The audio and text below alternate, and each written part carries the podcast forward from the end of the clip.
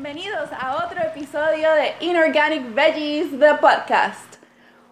Hoy va a ser un segmento de Rumble Talks, en donde hablamos con Kenepa sobre... Sobre cerveza. Entonces, nos vas a explicar el proceso de hacer cerveza desde el punto de vista de la ciencia de la cerveza. Un poquito. ¿Cómo es que uno, o sea, qué herramientas uno necesita cuando uno decide hacer su propia cerveza? Bueno, pregunta. Vamos a empezar. ¿Nos quieres explicar el proceso industrial o el proceso casero? Lo voy a hacer algo bien genérico. eh, una mezcla de los dos.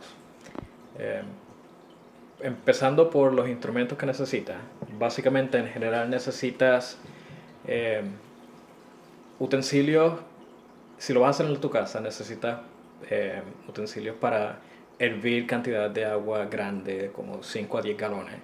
Una estufa que te permita hacer eso. Ah, y necesitas los materiales que lleva la cerveza, eh, que lleva cebada, levadura para hacer cerveza, que no es la misma levadura de, de pan, ah, agua y la flor de la planta de lúpulo, que es la que le da el aroma y el sabor amargo que muchas cervezas tienen. Y para los que hablamos Spanglish, Ajá. ¿Qué cosa es cebada? Cebada es ah, malt, lúpulo es ah, la, la flor de lúpulo es hops Ah, y levadura pues va a ser yeast. ¿Cuáles son las cantidades que tú necesitas de cada ingrediente? Por ejemplo, si quiero Mira. hacer, ¿cuál, ¿cuál es el... ¿Cuántos litros una persona usualmente puede generar en su casa cuando está empezando? En, por lo general, cuando una persona empieza a hacer homebrewing o hacer cerveza en su casa, empieza con generalmente un sistema de 5 galones. Eh, hierves, empieza hirviendo 6 a 7 galones de agua. ¿Cuántos son galones en litro? Ah, ni idea. Yo tampoco. Ah, Pero voy a buscar.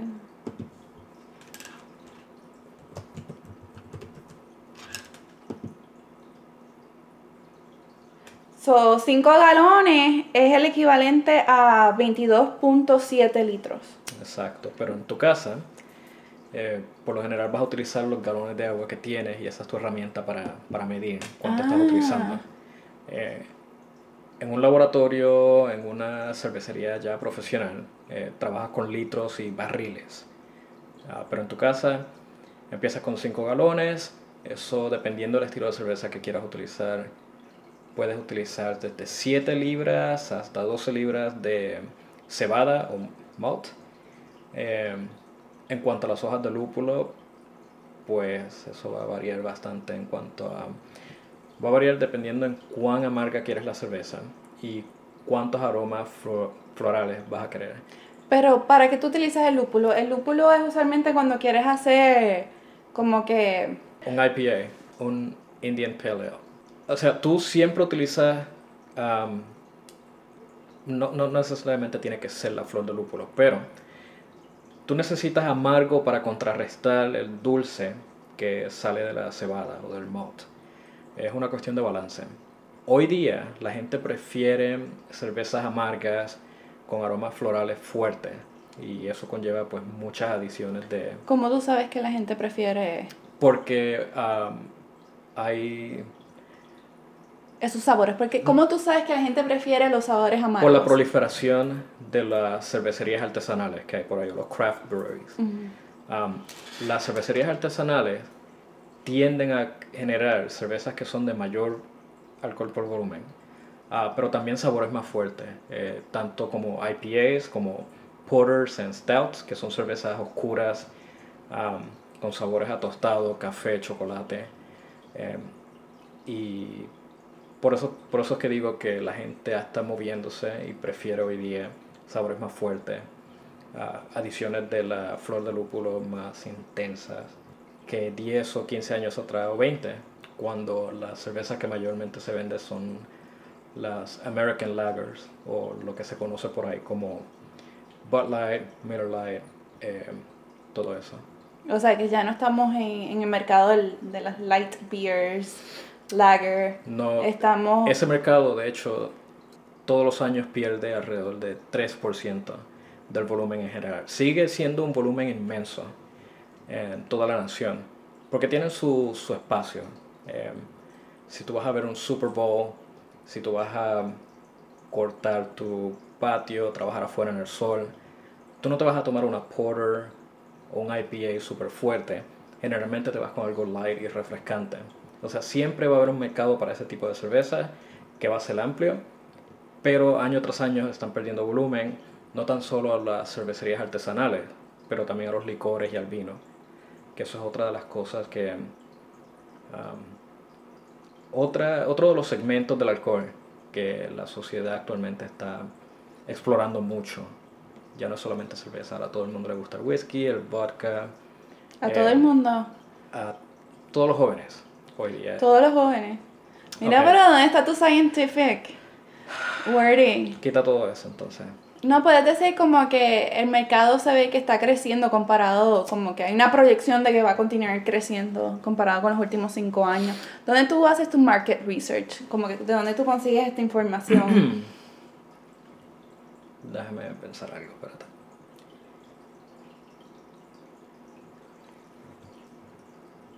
Los consumidores de bebidas alcohólicas en la nación están cambiando sus preferencias. Eh, están cambiando los American Lagers por o las cervezas ah, ligeras por cervezas artesanales que son más fuertes en todo el sentido de la palabra, tanto de sabor como alcohol por volumen. están cambiando su preferencia a cervezas artesanales, pero también están moviéndose hacia eh, el vino y los licores fuertes, el whisky, vodka, tequila, todo eso. Eh, también porque han proliferado muchas destilerías artesanales. y todo esto, pues lo sé porque trabajo con una de las cerveceras más grandes de la nación, que no voy a decir el nombre. Está dándonos sus cualificaciones. Eh, y hay distintos grupos que hacen market research y nosotros eh, los contratamos para que nos den toda esta información. No somos nosotros solamente, toda persona que quiera trabajar en la industria del alcohol ya sea artesanal o a nivel industrial, tiene que tener un dedo en el pulso de lo que los consumidores quieren, si no, eh, falla, muere, no vendes nada. Qué poético. Sí. Entonces, las lager, ¿tienen flor de lúpulo también? ¿Lo dije bien o lo dije mal? Sí, lo dijiste bien. Las lagers, que son, pues, estas cervezas ligeras, eh, con sabores no tan fuertes, no son amargas, son un poquito dulces, son amarillas, transparentes eh, y refrescantes, generalmente con un alcohol por volumen de 4.2%. Eh, tiene todos los ingredientes que una cerveza normal tiene, lo único que cambia es que eh, se hace para que el sabor sea ligero y también la levadura que se utiliza para un lager es diferente a la que se utiliza para un pale ale. Un lager, la levadura fermenta al fondo de tu contenedor de fermentación eh, y es lento porque fermenta a una temperatura bien baja. Eh, una levadura de lager, ah, digo de pale ale, esa levadura tiene un rango amplio de fermentación. Eh, puede eh, fermentar hasta 90 grados, 95 eh, Fahrenheit. Eh, y fermenta al tope de tu contenedor de fermentación, de tu uh, vessel. Y eso, esas diferencias son bien importantes porque dictan un poco cómo manejas la cerveza en tus procesos um, más abajo. Em, y los sabores son bien distintos. Una, una lager yeast te produce aromas que son eh, pues un poco frutales, pero también produce um, un poquito de aromas de um, sulfur. Azufre. De, azufre que um, tienes que manejar, cosa de que no lleguen a, a la botella o a donde el consumidor. ¿Eso huele a peo o qué? Huele a huevos cocidos. Pero podrido, ¿no? No, huevos cocidos. Cuando hierves un huevito, lo picas por la mitad, lo abre, a eso es a lo que huele. Ok. Pero eso- eh, esas son las diferencias bien básicas entre el lager, yeast y los ales. La levadura y la intensidad de los sabores. Y esa intensidad de los sabores se maneja con la, de- con la levadura y con las flores que utilizas, ¿no? Sí, mayormente se, con la levadura, eso es lo que te le da el sabor y aroma característico. Las temperaturas a las que fermenta te va a cambiar un poco el profile, el, El perfil. el perfil de la cerveza y las adiciones de lúpulo o cualquier otra cosa eh, que quieras añadirle, le puedes añadir canela, lo que se te ocurra a la cerveza. Eh, todas esas adiciones van a modificar el aroma y el sabor. Y hoy día pues todo el mundo se pone creativo y le añade de todo las cervezas, desde cereal de niños hasta guineo y frutas como passion fruit, eh, parcha, piña. el- no, hay, no hay fin para lo que se le pueda añadir a la cerveza y cambiar el sabor. Yo creo, te tengo una pregunta sobre el surgir de las craft beers. Ujú. ¿Eso tiene algo que ver con la accesi- accesibilidad que hay recientemente al equipo de hacer tu- para hacer tu propia cerveza o cómo es que lograron surgir? El interés en los craft beers o cervezas artesanales eh, se disparó mayormente en, después del 1978, cuando el gobierno federal legalizó eh, el homebrewing o hacer cerveza en tu propia casa. Eh, una vez eso se legaliza, la, Estamos hablando en Estados Unidos. en Estados Unidos. Eh, una vez se legaliza, eh, ya los comercios pueden empezar a vender equipos para tú hacer tu propia cerveza en la casa, los materiales eh, como la cebada o malt, las flores de lúpulo, la levadura, todo empieza a estar disponible al público y no solamente a, a las cervecerías grandes. Y cuando tú le entregas al público las herramientas para hacer su propia cerveza, se ponen creativos y desarrollan miles de sabores y perfiles distintos. Y generalmente cuando uno hace cerveza en su casa, uno lo reparte a sus amigos, familiares, lo lleva a fiestas.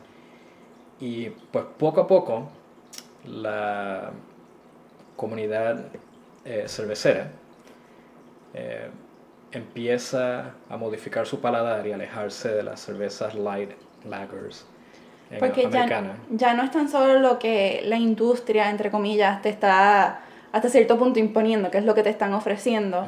Ahora tienes una,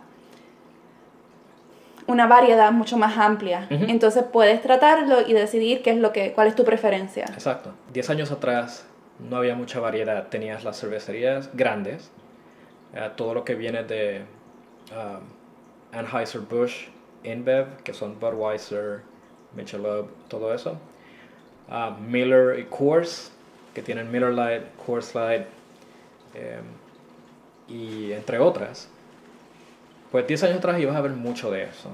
Y bien pocas cervecerías artesanales. Am, tal vez ibas a ver algo de Sam Adams o algo así. Hoy día vas y la variedad es inmensa. O sea, hoy día vas y el problema es que no sabes qué escoger.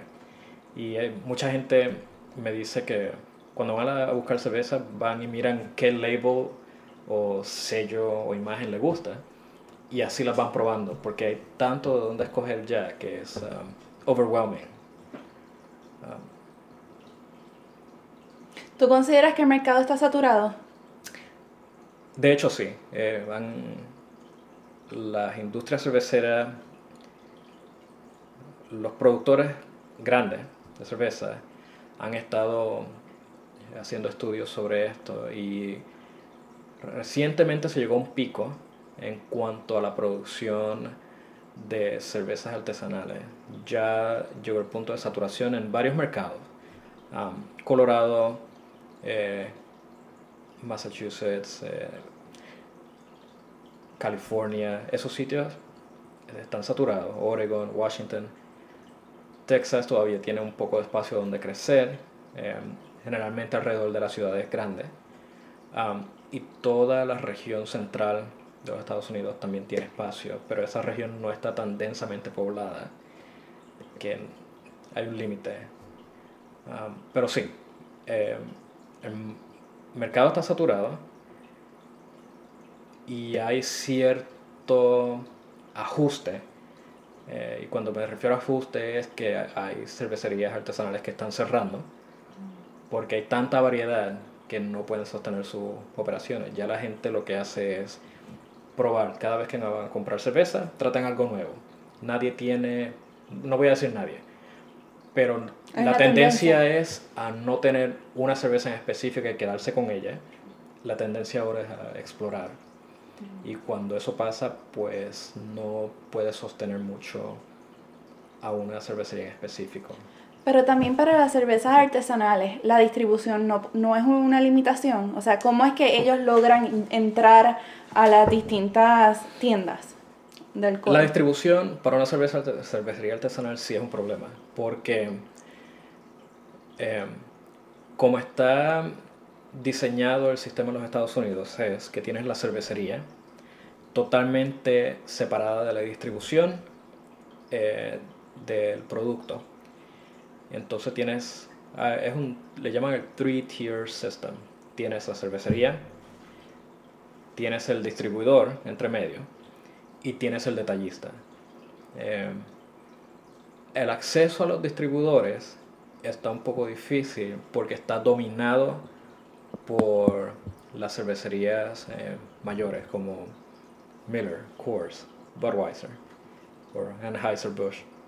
Em, el volumen que los distribuidores mueven para esas cervecerías es tanto que hacerle caso y moverle material a las cervecerías pequeñas, artesanales, es más bien un, un hassle, un... Um, no voy a decir un problema, pero le es inconveniente.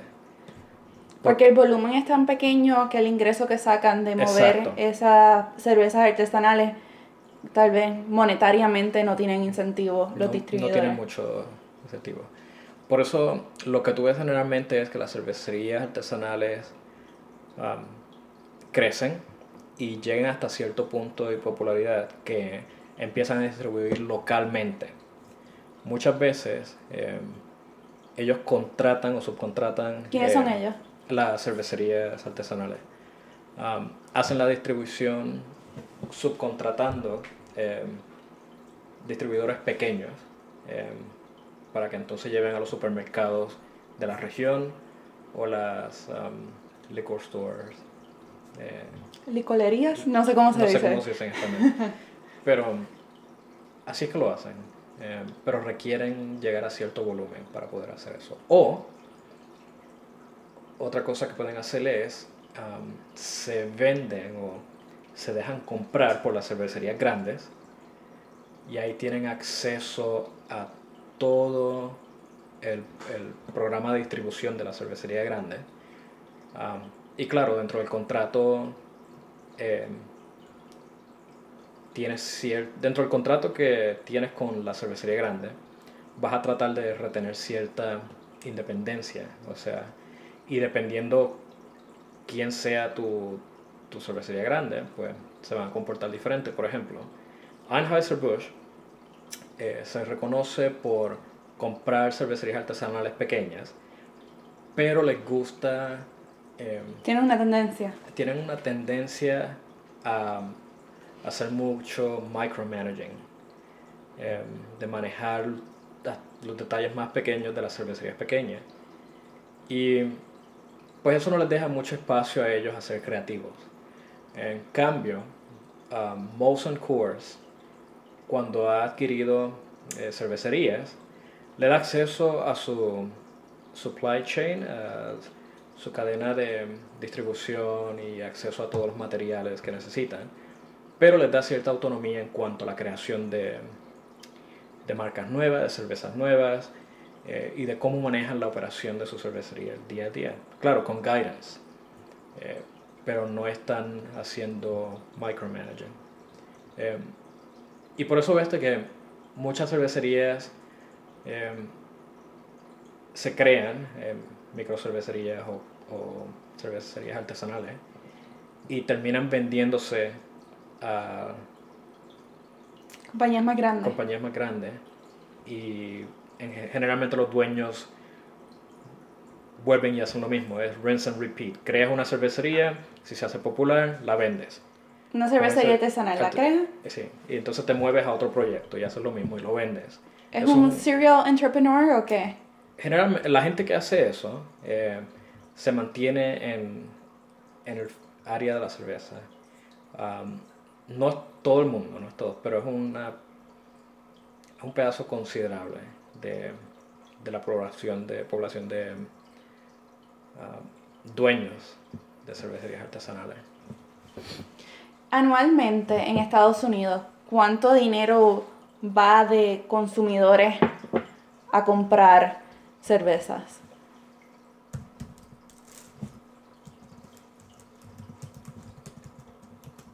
Y esos estudios que tú has, mencionado sobre market research, ¿hay alguno de esos que sean públicos o solamente se mantiene para la compañía per se? Como que se puede hablar de ellos, pero no lo, publi- no lo publican.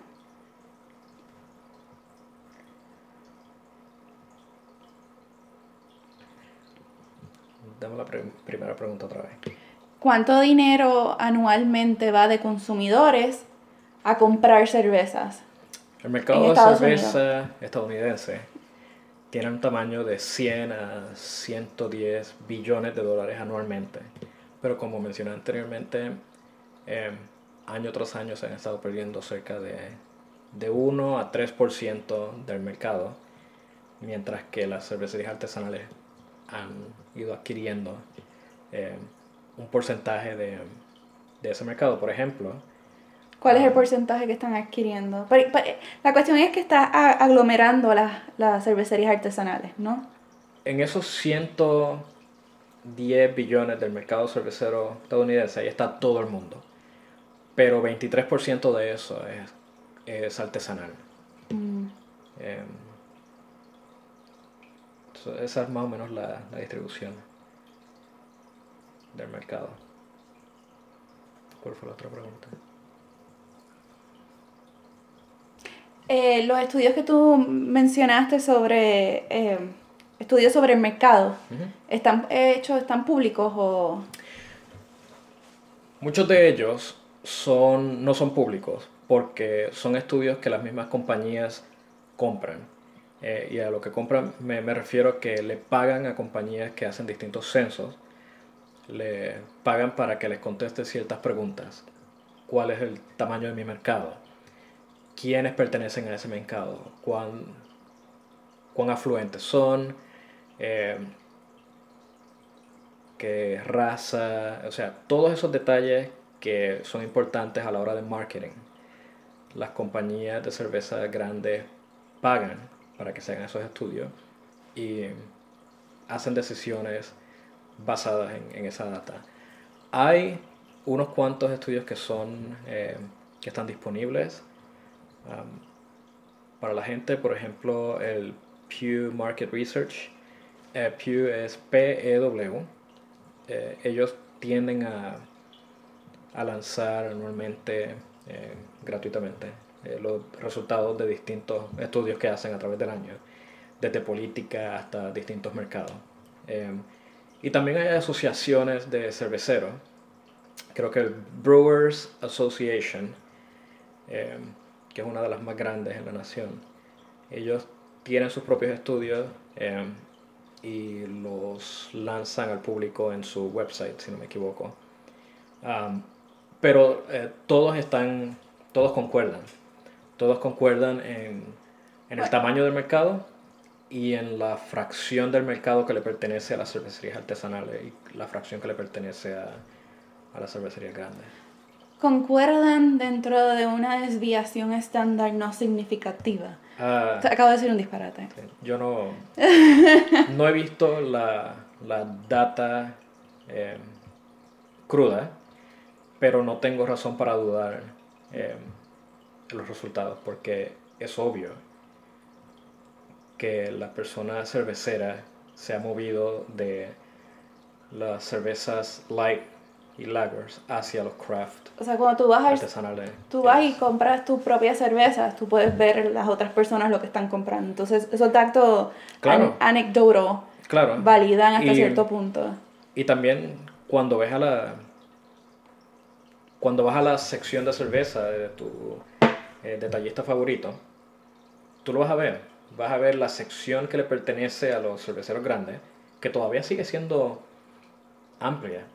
Pero si te has fijado en los últimos 10 años, la sección que le pertenece a las cervezas artesanales em, ha expandido considerablemente. Antes eran dos o tres cajitas, dos o tres six packs en la nevera.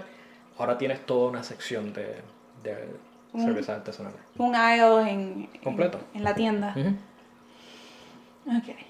Entonces, históricamente, ¿en qué momento fue que se empezó a utilizar la flor de lúpulo? No sé si la estoy, estoy usando el nombre correctamente. Flor O sea, ¿cómo, cómo, o sea, ¿quién se inventó que tú podías hacer cerveza y que podías variar los ingredientes?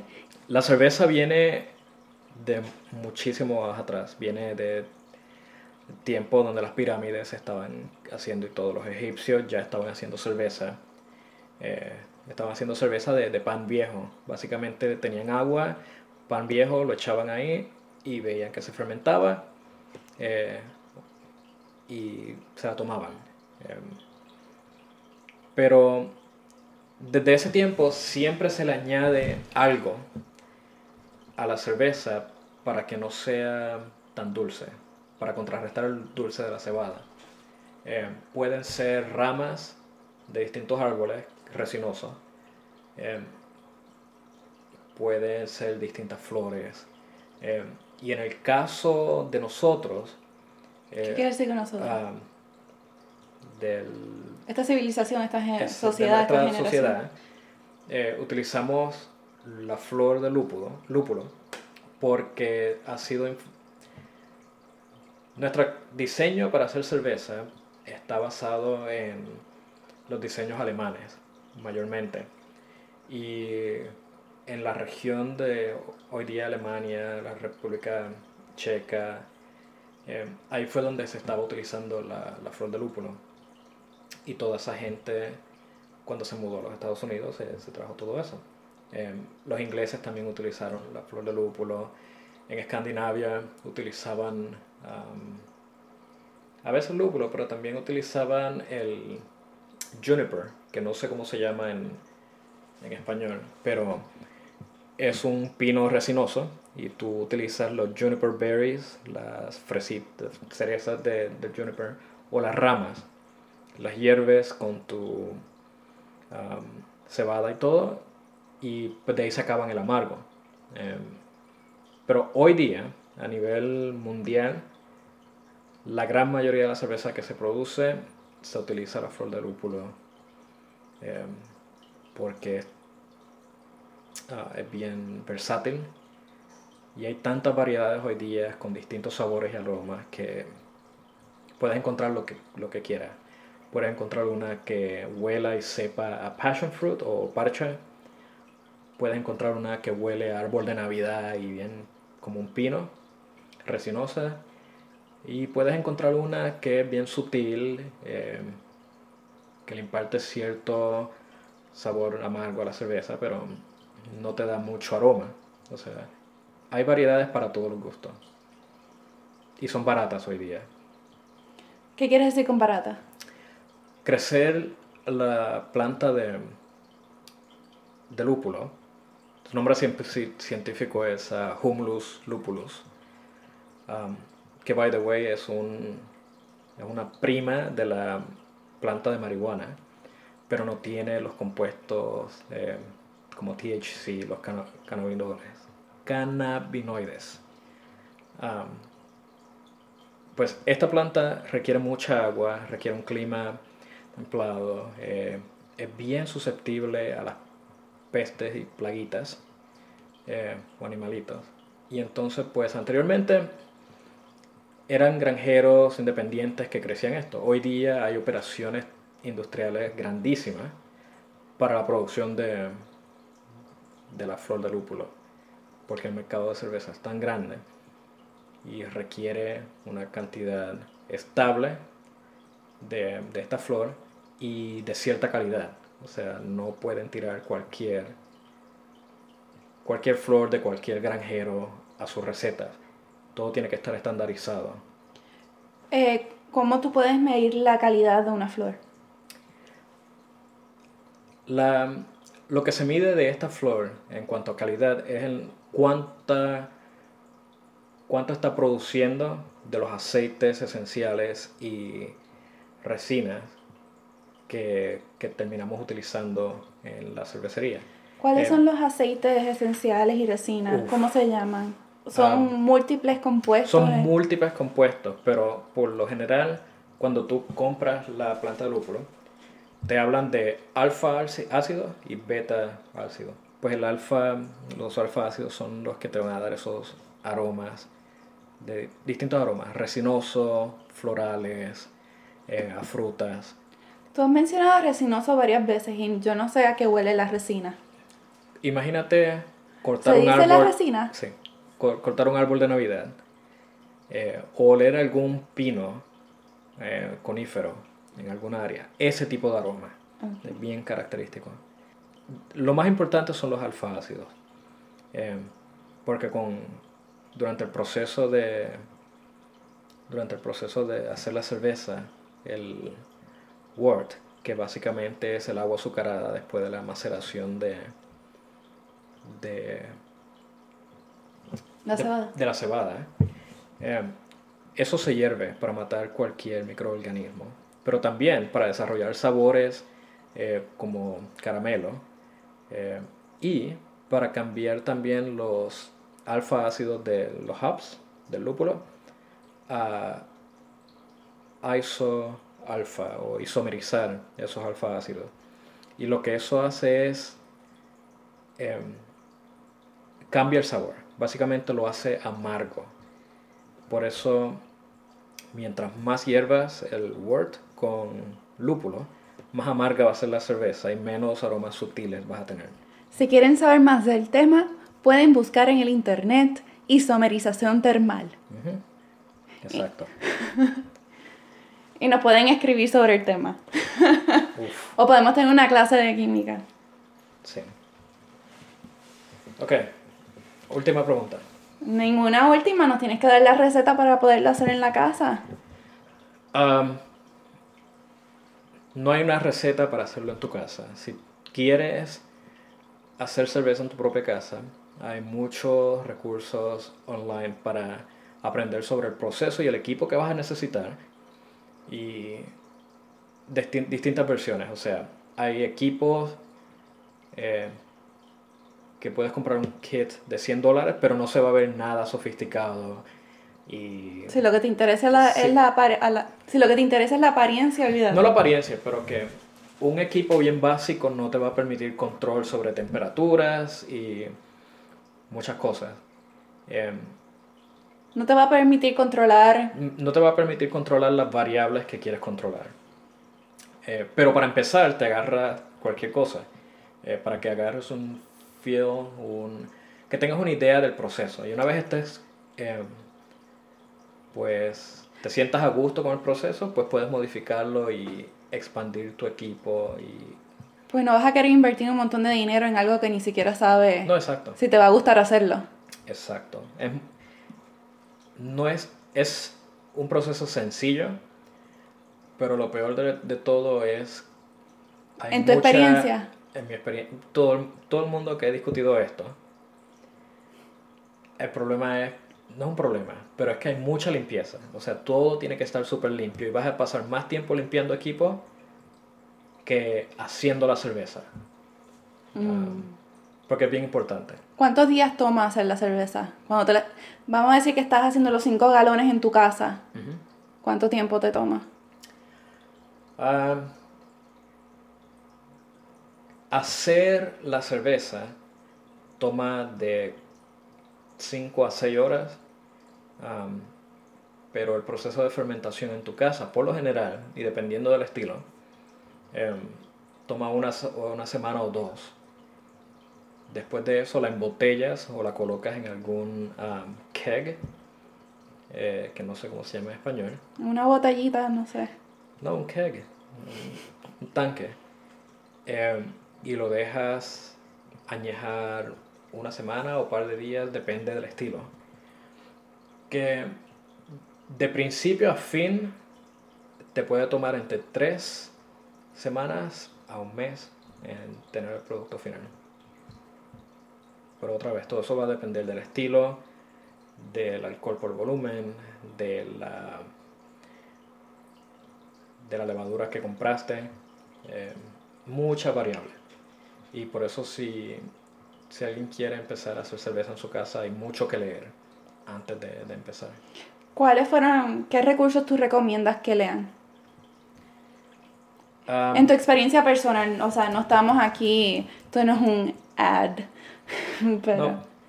Hay este señor que se llama John Palmer y él ha escrito varios libros eh, sobre el proceso de cerveza.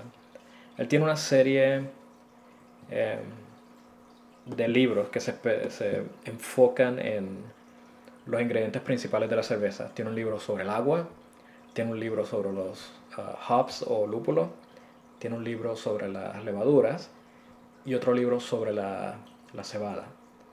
Eh, pero eso va en muy, eh, muchos detalles. Son libros bien específicos, técnicos.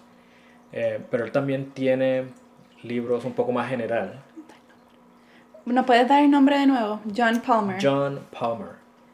Eh, entonces uno de esos libros eh, más generales es uno que se llama How to Brew. Y eso sería, yo pienso, un... Aparte de los recursos online, que hay muchísimo, eh, cualquier libro de John Palmer es un buen, buen recurso. ¿Y hay algún canal de YouTube que te... YouTube. Ningún ¿No canal en específico. Eh, en, en YouTube no... Sí vas a encontrar muchos videos de gente utilizando distintos sistemas y dando cierto eh, feedback. Um, y el problema con eso, al igual que los blogs, es que hay mucha um, información falsa y, y no es por malicia, pero es que la gente tiende a asumir ciertas cosas porque les funciona, pero no necesariamente están ancladas en, una base científica. Eh, si quieres aprender sobre los procesos y cómo controlarlos a nivel científico, empezando eh, leer eh, libros de John Palmer es un buen comienzo. Y después pues hay libros técnicos y textbooks sobre eh, sistemas de cervecería y todo eso, pero ya eso es más avanzado y tu homebrewer no, no le va a encontrar mucho valor a eso. Pues muchas gracias por hablar sobre cervezas con nosotros. Yo pensaba que nos ibas a dar una receta simple, No, pero la conversación estuvo muy chévere. Gracias. Y bueno, me imagino que hay gente que va a estar preguntándose cuáles son nuestras cualificaciones en, en la vida. Los dos tenemos PhD. El mío es enfocado en, en bioquímica, en interacciones de drogas, proteínas. Y el caballero también tiene un PhD y se enfoca ahora mismo en producción de cerveza. Así que no sé qué decir. ¿Vamos a despedirnos y sonar contentos o qué? Anímate. Um, bueno, pues gracias por la oportunidad. Kenepa out. Bye. Bye. Ay, si escuchaban un sonidito en el fondo, es que hay una pecera por aquí. Les voy a poner el agüita. ¿Esto cuenta como ASMR? no, para nada. Les voy a poner la-